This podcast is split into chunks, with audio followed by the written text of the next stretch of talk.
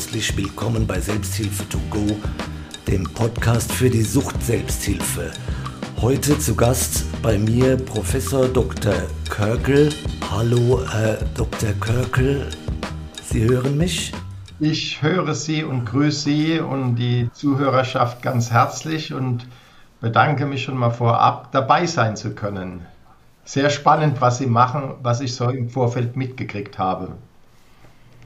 Prima, herzlichen Dank. Ich freue mich, dass Sie bei uns zu Gast sind. So, was uns oder die Selbsthilfe sehr interessiert, ist der selbstkontrollierte Substanzkonsum oder auch kontrolliertes Trinken oder kontrolliertes, naja, äh, Drogen nehmen. Funktioniert das für Menschen mit Suchtproblematik? Ist nicht die Abstinenz die Wahl, die Erfolg verspricht? Ja, gute Frage. Äh, es galt und gilt in manchen Kreisen ja bis heute als äh, in Stein gemeißelte Wahrheit, dass Menschen mit der fortgeschrittenen Suchtproblematik, also können das sagen Abhängigkeitserkrankung, äh, ihr Leben, ihre Haut nur über Abstinenz retten können. Das hat eine relativ lange Vorgeschichte wird so im blauen Buch der anonymen Alkoholiker formuliert. Dort begann das Denken über Sucht, was heute noch so in vielen Kreisen vorherrscht und setzte sich dann fort in medizinische Kreise und Therapieausbildung und ja, so fort. Ja. Dieses Denken, dass nur Abstinenz möglich wäre, beruhte ja auf der Erfahrung von Bill und Bob, den Gründern der Anonymen Alkoholiker 1935 und äh, spiegelt ja in sehr schöner Weise die Erfahrungen wider, die Menschen, die äh, etwa jetzt eine Alkoholabstinenz-Selbsthilfegruppe äh, aufsuchen, dort machen. Sie finden dort äh, Gleichgesinnte im Sinne Menschen ebenfalls mit Alkoholproblemen, die sich mit Erfolg über Abstinenz ihrer Suchtproblematik entledigt haben. Das beweist ja die Erfahrung, das beweisen tausende äh, anonyme Alkoholikergruppen in der Welt, dass dies ein gangbarer und durchaus in Betracht zu ziehender Weg ist und an der Stelle ergänzend, Zwei meiner engen Freunde sind über die anonymen Alkoholiker zur Abstinenz gekommen und führen seitdem ein Leben, ähm, was völlig suchtunbelastet ist. Der eine bzw. beide Freunde haben nach Jahrzehnten des Nikotinkonsums auch noch ihren das Tabakrauchen aufgegeben, also ein Riesenerfolg. Die sage ich so ganz bewusst vorab, weil der Weg mit einem oder mehreren Suchtmitteln Schluss zu machen, natürlich immer eine sinnvolle Betrachtung ist und sein wird in Zukunft. Die gilt es in keiner Weise abzuwerten. Da gibt es nichts dran zu kratzen. Ja, ja, ja. Das, ich sage das jetzt in relativer Ausführlichkeit voraus, vorab, äh, um klarzumachen, alles Folgende zu kontrolliertem Trinken, kontrolliertem Drogenkonsum, kontrolliertem Rauchen, kontrolliertem Glücksspiel etc. Das ist nicht etwa als äh, ein Feindesprogramm zur Abstinenz äh, zu betrachten, sondern als eine Ergänzung, nicht mehr und nicht weniger. Ja, ja, ja in, meinem, in meiner täglichen Beratungsarbeit ist es oft so, dass, es, dass ich erlebe, dass junge Menschen oft große Schwierigkeiten haben, jetzt ähm, für sich zu sagen, oh, ich trinke nie mehr Alkohol, ich werde nie mehr einen Joint rauchen. Und das in jungen Jahren, das ist fast unvorstellbar. Und trotzdem wird die Abstinenz empfohlen. Sehen Sie das auch so? Naja, äh, zunächst mal wäre in so einem Fall aus meiner Sicht schon mal genauer zu gucken, warum mh, hm, findet die Abstinenz denn nicht diesen Widerhall, wenn doch die Abstinenz so als unverrückbares äh, und zum Teil einziges Ziel erscheint. Das könnte ja auch da, daran liegen, dass Gruppendruck und ähnliches Rolle spielen, mal äh, vielleicht mh, hm, Selbstwert, Zweifel hegt und mit sich so nicht eins ist. Also möglicherweise kann es ja innere Annäherung in Richtung Abstinenz geben, etwa bei einem jüngeren Menschen, der sagt, ich habe das schreckliche Schicksal meines Vaters und vielleicht sogar der Mutter mit Alkohol- und Drogenabhängigkeit hinter mir. Ja. Und eigentlich will ich die Finger lassen, aber irgendwie mh, hm, fällt mir es dann doch so schwer. Also wenn jemand so ringt, in diesem Fall finde ich, ähm, gilt es schon noch auszuloten, was macht so schwierig, äh, den Weg der Abstinenz beizubehalten oder aufzunehmen. Ich will ja. nicht so, sofort vom Abstinenzziel lassen, sondern einfach gucken, was macht die Abstinenz unattraktiv oder schwierig. Ja, ja. Wenn man jetzt von so Fällen, das wäre die eine Möglichkeit. Die andere, ich glaube, viel größere Gruppe jüngerer Menschen, die sagt, ich kann und will mir nicht vorstellen, ein Leben lang auf ein Joint, auf Alkohol, äh, mal am Spielautomat spielen oder was auch immer zu verzichten. Mhm. Und hier kommt jetzt das kontrollierte Konsumverhalten ins Gespräch. Weil, ich hatte ja vorher gesagt, bei Menschen, die Abstinenz anstreben, ist Abstinenz ein wunderbares Ziel. Keine Frage. Aber die Mehrzahl der Menschen mit der Suchtproblematik, liege sie bei Alkohol, illegale Drogen, Tabak, Glücksspiel etc., die Mehrzahl der Menschen mit so einer Problematik strebt keine Abstinenz, sondern Reduktion an. Dies zeigen unzählig viele Studien. Ich will nur eine nennen. Es gibt eine größere Studie aus der neueren Zeit zu älteren, also älteren Alkoholabhängigen, quasi gerade jetzt um 180 Grad die Altersgruppe mal gedreht, also sogenannte Senioren in Deutschland, Dänemark und den USA.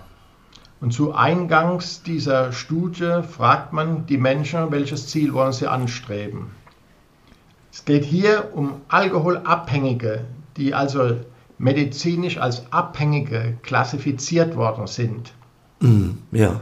Die Mehrzahl dieser Menschen, wo man sagt, naja, die müssen doch erkannt haben, dass es mit weniger nicht geht, das haben die doch sogar probiert. Die Mehrzahl dieser Menschen sagt, Reduktion ist mein Ziel. So, und jetzt wieder die Brücke zu den Jüngeren und den Älteren, weil das sind ja alles Menschen und Menschen unterscheiden sich nicht grundsätzlich. Wenn man die Brücke schlägt, lautet jetzt die Folgerung. Wenn denn mehr Menschen eine Reduktion anstreben als Abstinenz, dann muss es doch auch Angebote geben für die, die sagen, ich fühle mich mit dem Konsum nicht wohl, aber ganz aufhören kann ich mir nicht vorstellen. Da kann man doch nicht sagen, ich formuliere es mal zynisch, dann sauf halt weiter und dann wirst du selber sehen, was geht. Also mit Zynismus sich selber als Fachkraft rausziehen, äh, einen ungünstigen Verlauf, weiter Vorschub zu leisten und zu sagen, erst wenn du so am Boden bist, dein Leben zerstört hast, weiter, dass du simpel endlich mal einsiehst, dass es nur ohne Alkohol, illegale Drogen, Tabak etc. geht, dann kriegst du hier Hilfe. Das macht keinen Sinn. Es ist äh, im Gegensatz zum Win-Win-Spiel ein Lose-Lose-Spiel. Also alle oh. verlieren dabei. Also ja. muss man seriöse für Menschen, die durchaus merken, dass der Konsum so toll nun auch wieder nicht ist, zumindest zu manchen Zeiten, Mhm. Wenn man am Wochenende einen drauf macht, den Führerschein entzogen bekommen hat, die Freundin drauf und dran oder schon drüber hinaus ist, sich zu trennen, mit den Eltern kein gutes Verhältnis mehr besteht, die Ausbildungsstelle oder der Arbeitsplatz in Gefahr gerät. All das sind ja markante Punkte, wo Menschen sagen, nee, also so soll es nicht weitergehen. Ja, Aber auf ja, der anderen Seite nicht ganz aufhören. Also eigentlich genau um diesen Personenkreis geht es. Ja, ja. Und was es unterscheidet, der kontrollierte Konsum von dem, was man so hör, hörkömmlich darunter äh, versteht, äh, halt mal weniger konsumieren, ist, dass es äh, Programme oder Behandlungsansätze gibt zur Reduktion des Alkohol-, Drogen- und Tabakkonsums, die in, in, ich sage jetzt mal, in zehn Schritten aufgebaut sind, wo man Schritt für Schritt sich ein weniger aneignen kann, wo man begleitet wird, denn wenn man es denn wünscht, durch eine Fachkraft. Es gibt die Programme auch autodidaktisch, also ich lese ein Büchlein oder eine Broschüre, mhm. um mir selber anzueignen. Äh, also es gibt verschiedene Wege dorthin, aber all diese Wege, ob ich es nun auf eigene Faust per Buch oder Büchlein mache oder mit der Fachkraft im Einzelgespräch oder in der Gruppe, es sind immer im Großen und Ganzen zehn Schritte, die man dort für sich absolviert und damit auch die Fähigkeit entwickelt, zum reduzierten Konsum überzugehen, weil der will ja genauso angeeignet sein wie Abstinenz. Ich, ich mache ja nicht einmal einen Fingerschnalzen und plötzlich ist alles anders. Ja. Ich sage, ich will mein Ernährungsverhalten umstellen, äh, dann muss ich mich dem ja auch annähern. Ja, was will ich denn essen? Wann? Zu welchen Zeiten? Wie passt es in meinen Lebensrhythmus, in meinen Alltag? Also ich bringe das mal als Analogie. Egal in welchem Bereich, wo so Umstellung einer Gewohn um die Umstellung einer Gewohnheit geht, muss ich das ja irgendwie so einfädeln, muss ich mich irgendwie dem annähern. Und im Bereich nehmen wir jetzt äh, den Alkoholkonsum im Bereich des kontrollierten Trinkens, bei allen anderen Substanzen analog, gibt es eben ausgearbeitete Schritte, um stabil, nachhaltig sagt man heute, einen veränderten Konsum zu erreichen, der nicht in Konflikt steht zu meinen höherwertigen Lebenszielen. Also ich sage, ich will die Freundin behalten, ich will den Führerschein zurück, ich will äh, am Arbeitsplatz nicht der Loser sein oder über kurzen lang raus, äh, rausfliegen. Ich will nicht jeden Tag mit der dicken Birne da aufstehen. Also das meine ich damit. Es muss, es muss mir was wert sein, weshalb ich etwas ändern will. Und wenn äh, genug auf der Waagschale liegt, was ich ändern möchte, dann haben so Behandlungsansätze, Selbsthilfeansätze großen Erfolg, wie auch die Forschung zeigt. Ah ja. Es gibt natürlich, ähm, oder ich höre dann öfter, ja, das würde ja immer bedeuten, ich müsste dann auf so einen, ich nenne es jetzt mal, auf einen moderaten Konsum zurück. Und dann gibt es viele meiner Klienten, die sagen, ja, aber das will ich dann auch nicht. Also nur ein Bier trinke oder nur ein Glas Wein trinke, das ist es ja dann auch nicht. Mhm. Wäre das dann immer das Ziel quasi, dass man auf den in Anführungszeichen moderate Konsum zurückkommt? Das bestimmt die Person, die etwas ändern will, ganz für sich. Und Sie, Sie sprechen mhm. da einen ganz wichtigen Punkt an. Das Ziel, auf das man hinarbeitet, also wie viel soll es denn sein an Alkohol? Nehmen wir wieder den Alkohol als Beispiel bestimmt immer der Konsument oder die Konsumentin. Also ich als Fachkraft mache keine Vorgabe. Es darf nur ein Bier am Abend oder nur zwei oder am Wochenende mhm. vielleicht drei sein. Das bestimmt immer der Konsument selbst. Das ist ein ganz wichtiger Punkt. Die Autonomie, die Selbstbestimmung bleibt immer bei der Person, die etwas ändern will. Ich werde mhm. niemand mit Klugscheißerei traktieren oder in sein oder ihr Leben einzugreifen versuchen. Das ist ja ohnehin ihr Leben.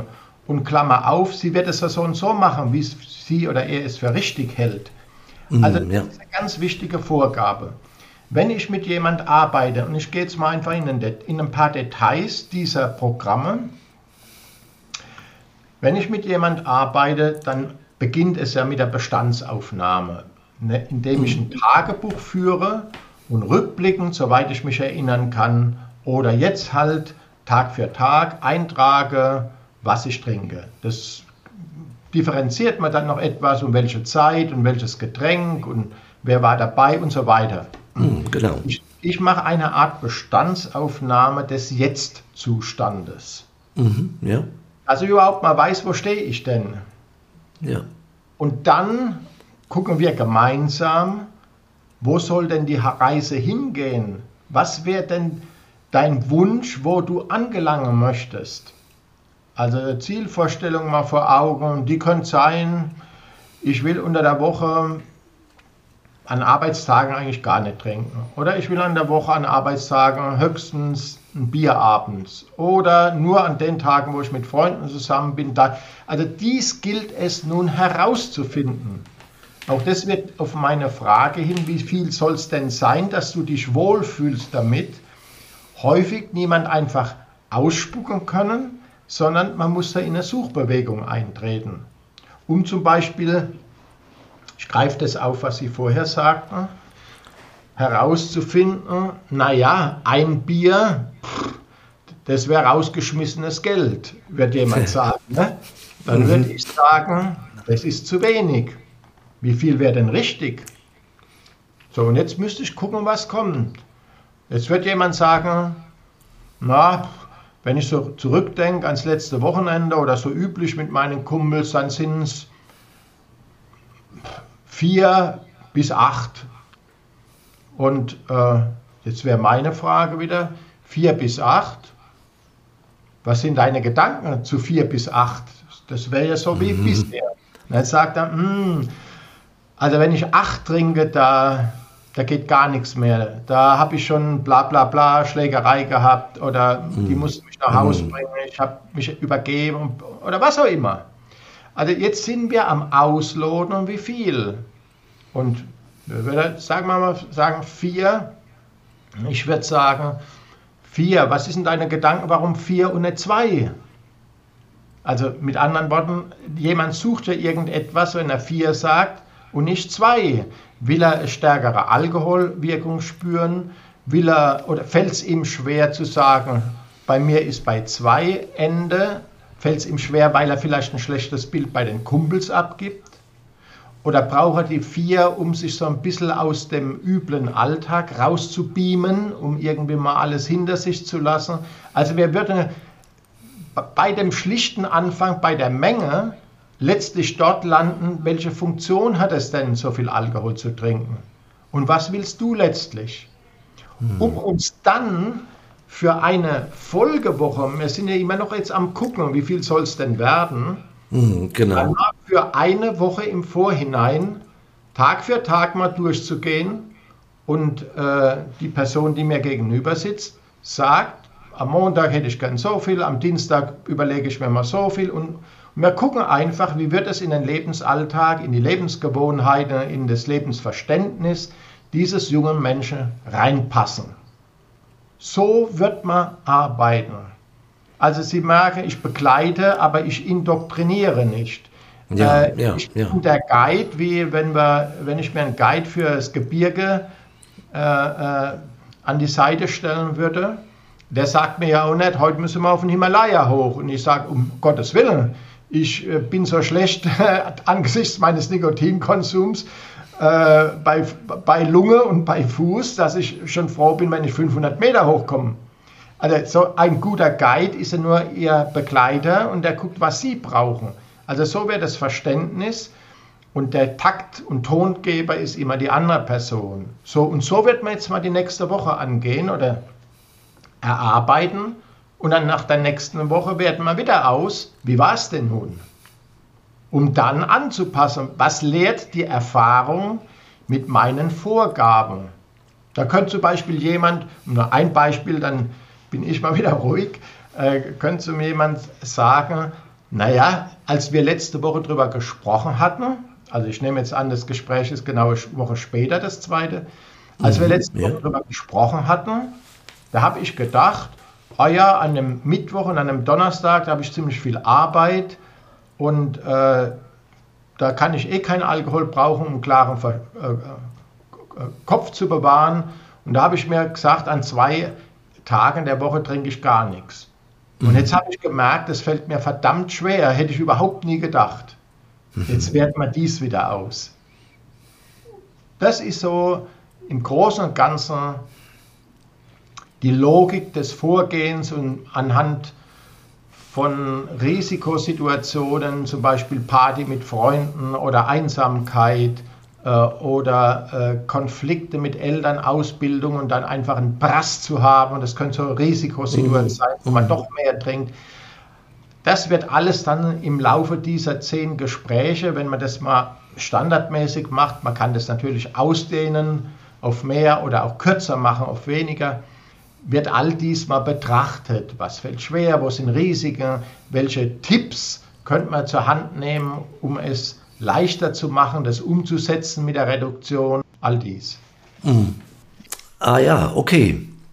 So, ich erlebe oft in meiner Arbeit dann doch viele, die mir sagen, das funktioniert bei mir nicht. Ich kann den Alkohol gar nicht wirklich kontrollieren. Ich versuche es immer wieder, aber es klappt einfach nicht. Und dann äh, ist es äh, bei uns oft eben, das, ist, das ist Beratungsziel letztendlich dann doch Abstinenz wird. Ne? Wenn ich äh, in vielen Versuchen äh, quasi äh, feststelle, dass was nicht funktioniert, muss ich ja doch irgendwann dieses Eingeständnis machen, okay, ich kann Alkohol nicht kontrollieren. Und das hat ja dann im Prinzip die Abstinenz als Folge.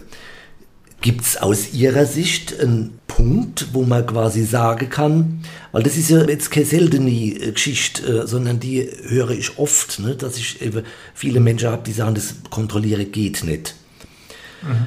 Und oft ähm, hat man das dann, ähm, sagt man, okay, der eine ist noch derjenige, der noch im Missbrauchsbereich ist, bei dem könnte das kontrollierte Trinken oder kontrollierte Konsumieren funktionieren, aber wenn ich länger im Abhängigkeitsbereich war, funktioniert es nicht mehr. Gibt es dann da irgend, äh, ähm, kann ich das ähm, quasi messen irgendwie? Gibt es eine Skala, wo ich sagen kann, bis hierhin geht es noch? Kann ich quasi wieder zurück zum kontrollierten Konsum, wo ich das wieder im Griff habe? Oder mhm. gibt es das eher nicht? Gibt's diese, also irgendwo scheint es ja eine Grenze zu geben, ab der es nicht mehr geht. Diese Grenze äh, gibt es äh, sowohl nach meiner eigenen Erfahrung mit dem Spektrum an Menschen mit Alkoholproblemen, äh, als auch nach dem Stand der Forschung nicht.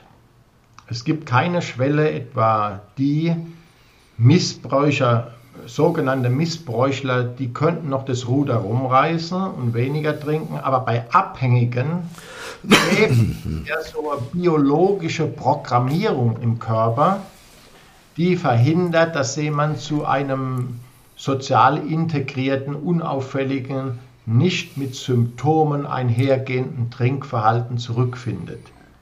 Diese Grenze gibt es nicht, ist nochmal äh, in einer großen sogenannten Meta-Analyse, also Zusammenfassung der bisherigen Forschungsliteratur in der Welt äh, die im letzten Jahr in der renommierten Zeitschrift Addiction erschienen ist, mhm. auch nochmal äh, als Ergebnis formuliert worden.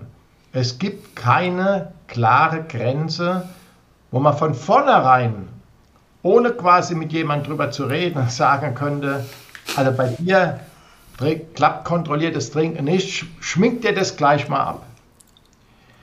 Ähm, okay. Ich finde, das ist eine gute Nachricht. Es wird äh, äh, Fachkräfte hoffen häufig auf das, äh, weil es vielleicht die Arbeit leichter macht. Man kommt in eine Schublade und dann ist klar, was nun, nur noch folgen kann. Das wäre für Fachkräfte vielleicht die gute Nachricht. Ich finde die Tatsache, dass es hier keine Grenze gibt, ähm, eigentlich die gute Nachricht für äh, Menschen mit der Suchtproblematik. Denn die Mehrzahl auch, das hatte ich vorher am Beispiel der Älteren gesagt, der schwer Alkoholabhängigen, die hat ja mit Abstinenz nichts mehr am Hut. Das ist jetzt manchmal, Herr Götz, gerade die Kehrseite auf. Mhm. Es gibt Menschen mit zig Entgiftung und gegebenenfalls Entwöhnungsbehandlungen. Mhm. Denen wird im Suchthilfesystem weiter eingeredet. Die Option, die für sie jetzt nur noch in Frage kommt, ist Abstinenz. Ich fand es interessant, ich war in einer Schwerpunktpraxis in Stuttgart relativ jüngere Frau noch, Ende der 40er Jahre, äh, hat 87, 87 Alkoholbehandlungen, die Mehrzahl davon Entgiftungsbehandlungen hinter sich mhm. und war jetzt aber überzeugt, dass Abstinenz jetzt das richtige Ziel wäre. Also das konterkariert alle Erfahrungen und die Suchthilfe pläut ihr das weiterhin ein. Mhm. Äh, ich will damit sagen, es gibt Menschen, wenn wir jetzt mal gucken, was hat bei wem denn Erfolg? Es gibt Menschen, die kommen mit kontrolliertem Trinken nicht klar. Für mhm. die ist es zu anstrengend. Äh, bei denen klappt es zwar, aber es gibt trotzdem viel Ärger mit der Frau. Irgendwie hadern sie, obwohl sie deutlich reduziert haben. Okay, also da ist offenbar kontrolliertes Trinken kein Ziel, was gut ins Leben reinpasst. Entweder weil sie es nicht packen oder weil sie trotzdem unzufrieden sind. Und das Gleiche gilt aber für die Kehrseite. Es gibt Menschen, die packen die Abstinenz nicht. Die Frau, die ich gerade zitierte, ist ein Beispiel. Und da gibt es ja jede Menge. Gehen Sie mal in die Wohnungslosenhilfe. Die haben alle eine hohe Anzahl Entgiftungen hinter sich, aber packen es nicht oder wollen es nicht. Also es macht aus meiner Sicht keinen Sinn, jemand zwangs zu verpflichten und wissenschaftlich ist es so und so nicht legitimierbar mhm. in eine Richtung. Wenn jemand kommt, wie Sie es zitierten, und der sagte, ich habe jetzt das probiert, das klappt nicht mit dem kontrollierten Trinken und die Person ist offen für Abstinenz, ja wunderbar, dann schauen wir mhm. den Weg der Abstinenz zu ebnen. Ich höre diese Haltung, ach, das geht ja eh nicht, das habe ich doch probiert mit dem kontrollierten Trinken, allerdings häufig von älteren Alkoholabhängigen aus der Selbsthilfe, habe ich doch selber so oft probiert. Mhm. Und das, ja.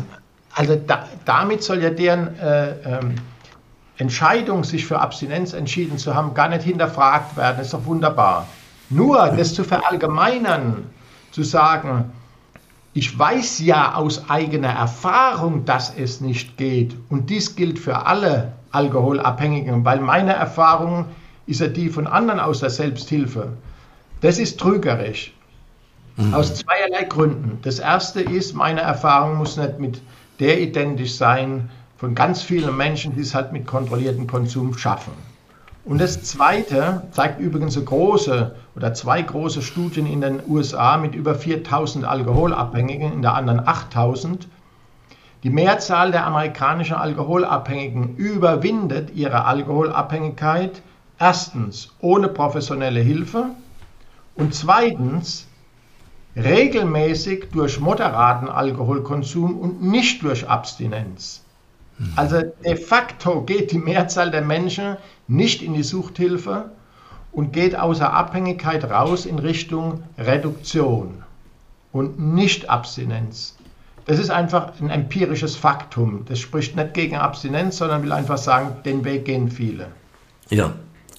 Und ein, ein zweiten Punkt, den ich da erwähnenswert finde, ist, das wird oft dankbar auch in der Suchthilfe aufgenommen, äh, das Argument, ich habe so oft probiert, das mit dem kontrollierten Trinken, das klappt nicht. Äh, als sei das der endgültige Beweis. Ähm, wenn Menschen so sprechen, dann sprechen sie meist aus der Erfahrung, dass sie selber versucht haben, irgendwie das zu reduzieren. Aber die haben nie ein Programm, eine Behandlung zum kontrollierten Trinken gemacht. Und das ist ein wesentlicher Unterschied, ob ich sage, ich habe das mal probiert mit gesunder Ernährung, das hat aber nie geklappt. Oder ob ich sage, ich habe das mal mit der Fachkraft besprochen und mich da ein bisschen beraten lassen und war vielleicht in einer Gruppe, wo wir das gemeinsam angegangen sind und das hat nicht geklappt. Äh, verstehen Sie, das ist ein, ja, ja, klar. eine Riesendifferenz. Wenn ich das mal gerade umgekehrt äh, äh, aufziehe, wenn zu Ihnen jetzt jemand in die Beratung käme und würde sagen, also das mit der Abstinenz hat überhaupt keinen Sinn, das habe ich oft genug probiert. Dann würden Sie vermutlich nicht sagen, ah ja, das leuchtet mal ein, dann machen wir jetzt kontrolliertes Trinken. Also Ihr Leber ist zwar ziemlich am Ende, Ihr Ehe ist am Ende, aber mit der Abstinenz, das haben wir Sie ja probiert, jetzt gucken wir mal gleich kontrolliertes Trinken. wir werden Sie doch erstmal gucken, was hat denn der gemacht in Richtung Abstinenz? Mhm. Ohne die Abstinenz direkt vom, vom Stuhl zu fegen. Also ich will das nur erwähnt haben im Sinne, viele Menschen, die sagen, das geht nicht, die haben nie eine Behandlung zum kontrollierten Trinken probiert. Umgekehrt betrachtet, wenn es mit der Abstinenz so leicht wäre und man bräuchte keine Behandlung, dann können wir ja sofort alle Suchtkliniken abschaffen. Wir brauchen ja den Menschen nur sagen, ja, hör halt auf zu saufen, fertig.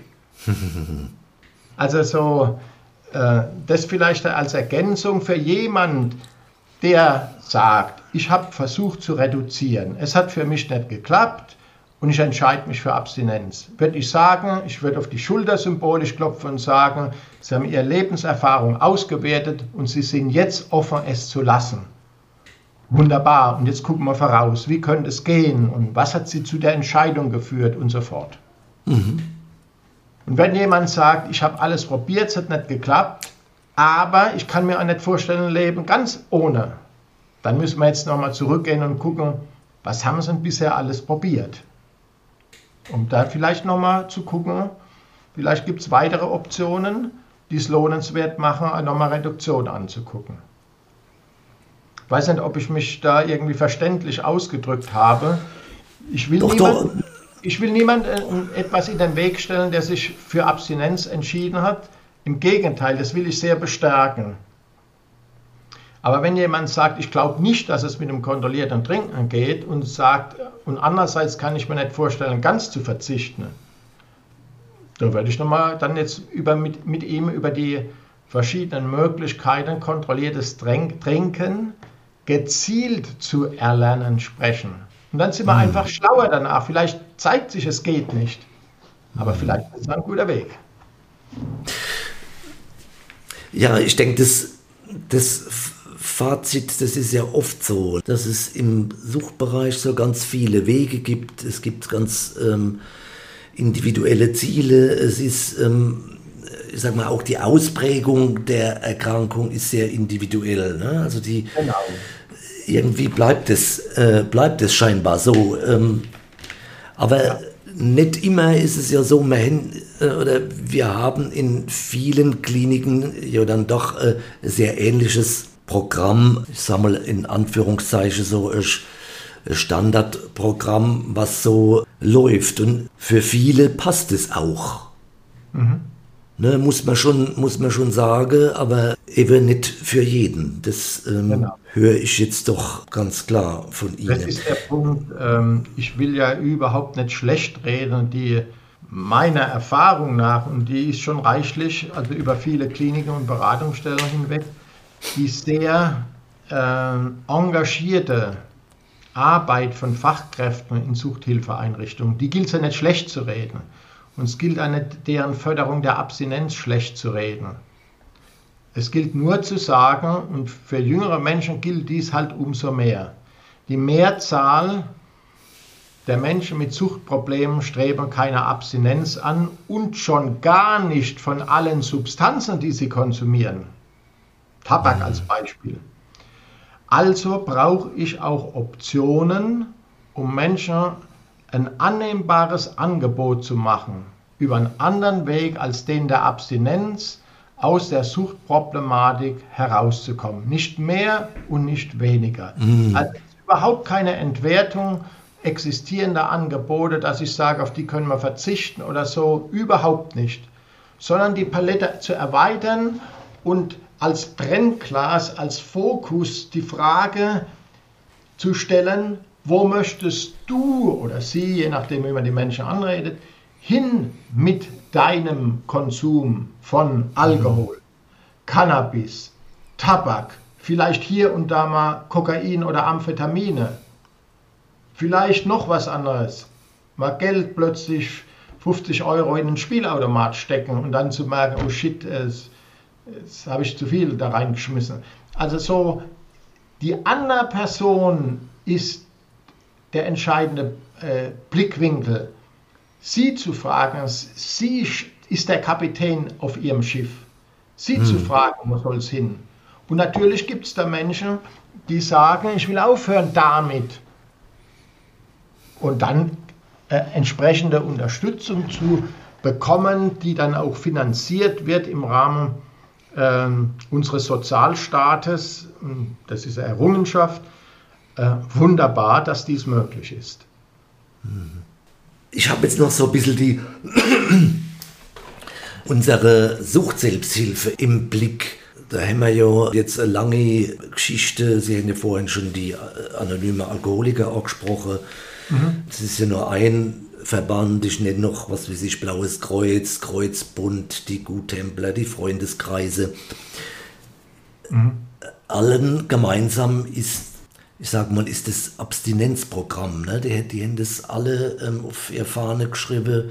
Wir machen Abstinenzprogramm Gruppen oder unser Ziel ist immer die Abstinenz. Wäre, do, äh, wäre hier vielleicht auch was anderes denkbar, weil äh, im Moment sieht es ja so aus, dass viele Gruppen oder Verbände auch Nachwuchsschwierigkeiten haben. Das bedeutet, das Programm ist vielleicht nicht mehr ganz so attraktiv, wie es mhm. früher mal war. Mhm. Würde aus Ihrer Sicht Selbsthilfe attraktiver, wenn jetzt nicht immer nur die Abstinenz an erster Stelle stünde? Ich denke schon. Die Abstinenz ist ja ganz offensichtlich für viele Menschen etwas Abschreckendes. Es mhm. passt nicht in ihre Lebensvorstellungen. Ja. An der Stelle einspeisend gesagt, ein Ableger des amerikanischen Gesundheitsministeriums hat eben mal Untersuchungen gemacht, warum Menschen nicht ins Suchthilfesystem Eingang finden. Mhm. Die ja selber im Regelfall wissen, dass da irgendwas nicht stimmt. Und der Hauptgrund, weshalb sie keine Hilfe suchen, ist mhm. die Vorgabe der Abstinenz. Okay. Also das sind alles jetzt nicht irgendwie mal ein bisschen zusammengedichtete Vorstellungen oder plaudert aus seiner Erfahrung, sondern das sind handfeste Ergebnisse. Mhm.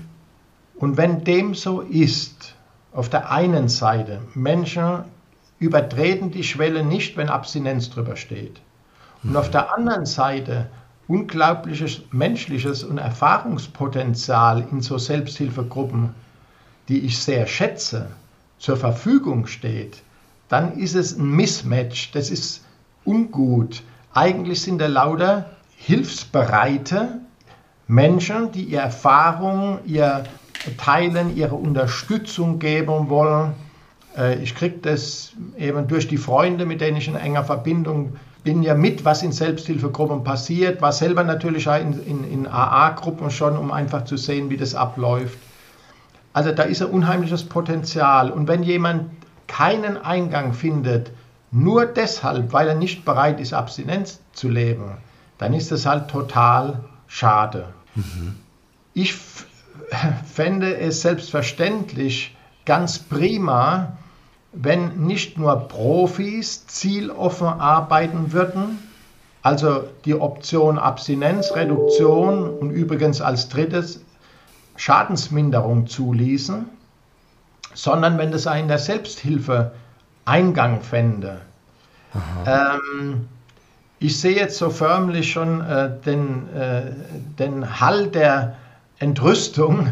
ich kann mir zum Teil auch gut vorstellen. Es gibt Menschen, die wollen sich mit dem Ringen um Abstinenz einfach nicht mehr auseinandersetzen, sondern mit äh, Menschen, die ebenfalls Abstinenz anstreben, in der Gruppe sich mit der Bewältigung ihres abstinenten Lebensalltags beschäftigen.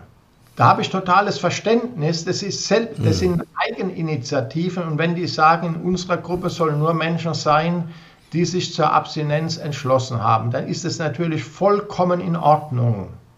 Also ich, ich ja, habe hohe ja. Achtung. Ihre Frage war ja aber, wie können wir denn auch andere Menschen mit einbeziehen? Insofern denke ich, wenn es zum Beispiel Neugründungen von so Gruppen gibt, durch Fachkräfte initiiert oder aus dem Programm, wo die mitgemacht haben, heraus, die sagen, oh, jetzt haben wir so viel zustande gebracht durch irgendein Programm, was in Rheinland-Pfalz in einer Beratungsstelle oder in einem mhm. Projekt so anbieten. Wenn die sagen, wir wollen uns ja danach treffen, dann können doch da gut Menschen drin sein, die sagen, mit Alkohol ist für mich Schluss. Und andere sagen, ich will es besser in den Griff kriegen. Ich sage das jetzt nicht nur rein theoretisch, sondern aus folgender Erfahrung heraus. Ich habe ja nicht nur mit Alkohol, sondern auch mit Drogenabhängigen so gearbeitet. Bei Drogenabhängigen heißt das Programm KISS, Kompetenz im selbstbestimmten Substanzkonsum. Also da mhm. geht es um, um jeglichen Konsum von allen möglichen Substanzen. Und äh, da habe ich eine Gruppe gemacht mit Drogenabhängigen und da sind Menschen drin, die haben sich für Abstinenz entschieden und andere für Reduktion. Und es war mhm. überhaupt kein Problem. Im Gegenteil, die für Abstinenz waren, das gleiche gilt für den Alkoholbereich. Da entscheiden sich ja auch Menschen für Abstinenz während des ja. kontrollierten Trinkens, nämlich fast ein Drittel. Ja, sagt ja. dann, ich will dann doch lieber zur Abstinenz wechseln, weil ich merke, dass mir abstinente Tage gut tun, dann kann ich halt den mhm. ganzen Sprung jetzt machen. Also diejenigen, die abstinente Tage einlegen und die, die sich ganz zur Abstinenz entscheiden, haben in so Gruppen gar kein schlechteres Image, im Gegenteil ein besseres, weil viele denken, boah, wenn ich das nur schaffen würde. Also man merkt, da schlummert schon so ein Wunsch, vielleicht packe ich das ja auch mal mit der Abstinenz. Und so war es eben auch in Selbsthilfegruppen, die sich nach so Behandlungsprogrammen selber zusammengesetzt hatten, wo ich ab und zu mal zugegen war. In Nürn von Nürnberg spreche ich jetzt. Ja, ja. Und es war eine wunderbare Mischung von welchen, die sagten, jetzt äh, trinke ich seit sechs Monaten kein Alkohol mehr, war, mir geht's gut. Und andere sagen, verrückt, äh, äh, wenn ich nur mal an den Punkt käme wie du, und andere sagen, das ist dein Weg. Ich habe meinen Konsum runtergedreht auf äh, sechs Gläser Wein in der Woche. Alles gut. Ich, das ist bei mir gar kein Thema mehr. Das ist, ich brauche mir keinen Kopf jeden Tag zu machen, wie viel trinke ich. Ich habe das ausbalanciert. Also auch die Selbsthilfe zieloffen aufzustellen, dass Menschen mit unterschiedlicher Zielsetzung teilnehmen können, wäre doch zumindest einen Versuch wert, um zu sehen, mhm. kommen mehr. Es wird auch nicht anders gehen, wenn ich mehr will. Ich habe das, Herr Götz, das berührendste Treffen, was ich hatte, war mit den äh, Leitern von Selbsthilfegruppen, Alkohol-Selbsthilfegruppen in Bayern. Äh, da wurde ich ganz bös beäugt, als ich denen kontrolliertes Trinken, es ist viele Jahre her, hm. vorstellte. Ja. Und wir sind in wunderbarem, ja, in, in, nach einem wunderbaren Austausch voneinander gegangen. Und in dem Austausch war die Verzweiflung nicht nur spürbar, sondern eben auch formuliert worden. Nämlich, wir gehen Woche für Woche auf Entgiftungsstationen, versuchen die Menschen dort für die Selbsthilfe zu gewinnen, für unsere Abstinenzgruppe. Mhm. Aber es kommt so gut wie niemand. Die gehen raus aus der Entgiftung, aus der Klinik und es ist alles beim Alten. Mhm. Das ist erschütternd. Also man, man, man, merkt es ja, wie der Bedarf ist, mehr Menschen in die, in die Selbsthilfe reinzukriegen, sodass ich denke, ja, auch die Selbsthilfe zieloffen zu gestalten wäre ein Gewinn. Ja. Also das ist Aber, spannend, die Vorstellung für mich darüber nachzudenken, dass es jetzt quasi Gruppen gäbe oder viele Gruppen am liebsten gäbe, die quasi sowohl äh, Menschen, die, ich sag mal, zieloffen konsumi konsumieren oder eben sehr kontrolliert äh, konsumieren und andere abstinent sind und die in der gleichen Gruppe sind und sich ähm, gegenseitig unterstützen. Genau. Ich meine, das ist sehr interessant, die, äh, ähm, ich sag's schon, These, ne, ob es funktioniert, weil mhm. also wir hatten sowas in früherer Zeit in der Beratungsstelle, aber das war, ich sag mal, es war ein bisschen anders. Also wir hatten äh, in, in einer Drogegruppe noch konsumierende ähm, Substituierte mit dabei. Mhm. Und es hatte funktioniert bis zu einem gewissen, bis zu einem gewissen Grad. Also das mhm. hat, ähm, und, und also Grad, das heißt, es war die Menge des Substituts war ganz entscheidend. Mhm. Also das ist einfach ab einem gewissen Punkt ähm, ist derjenige, sagen wir mal, nicht mehr gruppetauglich. Mhm. Das äh, wurde dort ganz arg deutlich und auch dann für die anderen nicht. Ne? Da hat niemand mehr was davon gehabt. Äh, bis zu einem gewissen Punkt funktioniert es. Ja. Und bis zu einem gewissen Punkt eben nicht. Da passt mhm. dann der Konsumierende doch nicht in ja. die Gruppe der Abstinenten. Aber teilweise schon. Also diese Erfahrung haben wir damals auch schon gemacht. Mhm. Wunderbar. So ja, ja. Jetzt sein, es passt nicht jeder rein. Das, aber das ist auch in einer, in einer Abstinenz-Selbsthilfegruppe so. Es fühlt sich ja nicht jeder in der ersten Gruppe gleich wohl. Genau. Daher die Empfehlung, ja Mensch, ich kenne da die Gruppe, äh, zum Beispiel jetzt hier in, in Nürnberg, der Guttempler, weil ich den leider schon seit Ewigkeiten kenne. Äh, Menschen, die jetzt äh,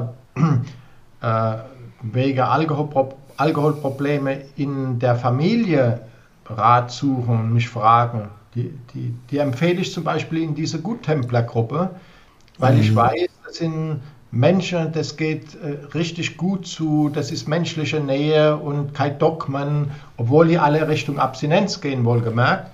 Ja, ja. Aber es kommt eben auf die persönliche Beziehung an und nicht jeder ist überall am richtigen Platz. Also ich möchte das nur unterstützen, was ich äh, sage. Hm. Dann guckt mal weiter. Ja. Also insgesamt, glaube ich, bleibt festzuhalten, Sucht bleibt nach wie vor sehr individuell, ähm, auch mit individuellen Zielen spannend bleibt, ob, ob wir es schaffen oder die Selbsthilfe es schafft, abstinenzorientierte Menschen und zieloffenere Menschen in äh, gleichen Gruppen zu integrieren. Das wäre sehr spannend. Ich sage an dieser Stelle ganz herzlichen Dank an Professor Dr. Körkel. Herzlichen Dank zu Ihnen äh, zurück für alle, die jetzt noch äh, so lange äh, dabei waren.